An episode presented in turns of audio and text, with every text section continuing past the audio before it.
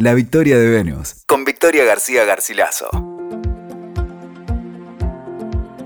Hola, ¿cómo están del otro lado? Muy bienvenidos a otro podcast de La victoria de Venus. Hoy quiero hablarles de la entrada del planeta Júpiter en el signo de Sagitario. Como muchos ya saben, este planeta es el regente natural de este signo y se encontrará domiciliado allí durante un año completo. En todos los apuntes astrológicos sobre este planeta vemos que se focaliza mucho en su cualidad expansiva y positiva, que lleva el nombre del dios rey del Olimpo, Júpiter o Zeus, y se lo vincula con ideales filosóficos, con aspiraciones espirituales, con la búsqueda del sentido o la sabiduría, entre otras cualidades. Sagitario está representado por el centauro, una criatura mitad hombre y mitad caballo, y es un símbolo de la domesticación salvaje en manos de la cultura. Sin embargo, Hoy me gustaría que pongamos la mirada en una perspectiva diferente sobre esta figura mitológica y que repensemos a este personaje también como una representación del machismo y su violencia. Creo que ya les hablé sobre un libro muy interesante que, bueno que estuve leyendo en estos días. Es un libro de un este, analista junguiano que se llama Luigi Soja en ese libro, él desarrolla digamos, la teoría de los centauros como una representación de los orígenes de la violencia masculina.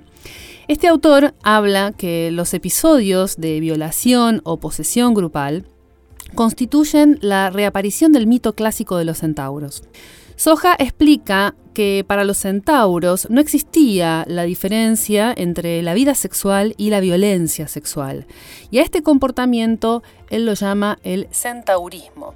Plantea que el varón tiene como residuos, residuos animales. Entonces él explora el mundo animal y dice que en la escala evolutiva de los mamíferos, las hembras han evolucionado en conductas de cuidado y de educación de las crías cada vez más complejas, mientras que, mm, por el contrario, los machos se han limitado más a competir entre ellos por el apareamiento.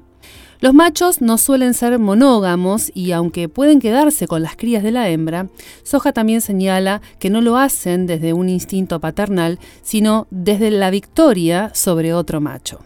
Soja entiende entonces que la identidad femenina permanece de alguna manera relativamente estable, al tener como, bueno, un diálogo, un diálogo interno entre la identidad erótica y la identidad maternal. Ambas funciones parecen convivir naturalmente dentro de ella sin conflicto. La identidad masculina, en cambio, es menos definitiva y como más frágil. El padre, dice Soja, es producto de una evolución reciente y es cultural antes que zoológico. Eh, el padre en sí es como, bueno, está llegada a una idea que propone Soja del comportamiento del varón como un comportamiento que responde al control de sus instintos.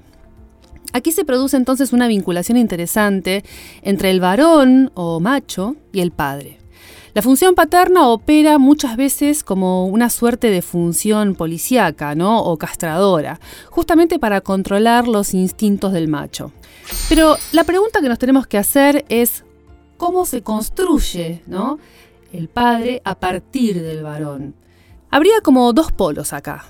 Uno, el varón competitivo, el macho animal o prepaterno, prelímites, podríamos decir, y otro polo que es la construcción moderna, ¿no? Este, la construcción moderna del padre, digamos, como una especie de, de figura contrainstintiva, pero que como es una construcción simbólica, ¿no? cultural, no deja de ser inestable. Soja dice que así como la historia nos dio un padre, también puede quitárnoslo, ¿no? Y que esta sociedad, moderna está resquebrajando la figura del patriarcado, un patriarcado que cada vez lo vemos menos fiable y con más excesos. En respuesta a esto resurge el macho animal, que siempre estuvo ahí, latente, contenido, y que puede transformarse en algo mucho más primitivo. Pero volvamos al mito ¿no? del centauro y al ingreso de Júpiter en Sagitario, que es un poco lo que a mí me, me gustaría que conectemos. ¿no? En la antigua Grecia, la autoridad del padre había alcanzado su máxima expresión, podríamos decir, ¿no? Era un patriarcado hecho y derecho. El polo opuesto, ¿no? el macho animal, precivilizado, parecía estar como disuelto, pero en realidad estaba reprimido. Los griegos le atribuían esta raíz animal a un pueblo mítico, los centauros. Criaturas que recordemos eran mitad hombres, ¿no? del torso hacia la cabeza, y mitad caballos en la parte inferior del cuerpo. Como el propio Zeus o Júpiter, ¿no? que es la misma deidad, los centauros aparecían en muchísimas historias donde ellos eran quienes violentaban a las mujeres. En el caso de los centauros propiamente dicho, eran violadores colectivos y bueno, hacían justamente este, bueno, estas posesiones colectivas de manera muy desenfrenada. La palabra griega centauros, ¿no? con K, significa el que mata al toro. Y centauros se asocia en latín con centuria, grupo de cien. Ambos casos nos hablan de aspectos amenazadores de los centauros. En los relatos donde aparecen los centauros siempre se está aludiendo a la inestabilidad de la condición civilizada frente a la animalidad de sus instintos. En el mito de Centauro, ¿no? hay uno en especial que fue Ixión, que justamente fue el propio Júpiter, ¿no? este, quien de alguna manera fue testigo de cómo éste violaba a su esposa. ¿no? Recordemos que la esposa de Júpiter era Hera. Júpiter también era violador y de alguna forma, aún en su estado civilizado, entre comillas, ejercía tolerancia frente al estupro. Esto plantea cómo, desde el poder patriarcal, la actitud de hacer la vista gorda ha sido una constante aún en la mitología. En su esencia, el mito de los centauros narra la pérdida de la civilización. Simboliza una suerte de regresión de la masculinidad a la manada, a la manada centúrica, animal, y a la fuerza física de la cantidad.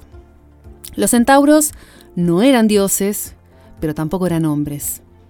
Tenían, dice Soja, el poder de la antidivinidad. Para ir sintetizando, la entrada de Júpiter en su signo nos trae a la mesa el debate vivo de esta temática centáurica y la resignificación de la violencia machista. El mundo posmoderno y pospatriarcal no es en absoluto posmachista. El mito del centauro nos ayuda a ver que la violencia sexual no es una condición propiamente animal, justamente, ¿no? Al contrario, la violencia sexual es un comportamiento típicamente humano. Como vimos también, Júpiter fue padre y cabeza de la civilización, pero también fue un violador. Creo que esta parte de la historia tiene que ser revisada a la luz de este tránsito planetario, justamente, ¿no? Por último, vemos que la violencia colectiva atraviesa a todos los procesos históricos. Las condiciones de base son siempre las mismas. Un cuerpo con instintos que se puede limitar pero no modificar. Y un cierto machismo implícito en la propia cultura que lo avala de modo universal. Pero si retomamos la octava superior ¿no? de Júpiter, eh, este es un planeta que expone lo mejor de nosotros. En realidad este es el propósito. La llave vuelve a ser el pensamiento, lo racional, lo que nos diferencia del reino animal absoluto.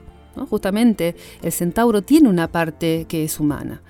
Júpiter en Sagitario se convierte en una oportunidad para repensar nuestra doble naturaleza. Yo creo que representa un poco una búsqueda de un nuevo sentido sobre el propio símbolo. Me quedo con un pasaje del libro Los signos del zodíaco de Luis Huber, en el que menciona que el regente esotérico justamente de Sagitario es el planeta Tierra. Fíjense qué interesante, ¿no? Esto lo ancla de alguna manera al signo en, en la profundidad. ¿En la profundidad de qué? Bueno, de nuestra especie, de lo que somos, la Tierra, ¿no? Y lo acerca mucho más a su naturaleza humana, con todas las contradicciones que eso implica. Por su parte, Liz Bailey dice que la Tierra es el principio de realidad que necesita Sagitario. Es lo que necesita el instinto para alcanzar la meta, lo que le da sentido a la flecha. Yo agregaría, además, que la Tierra es un símbolo de lo femenino a incorporar.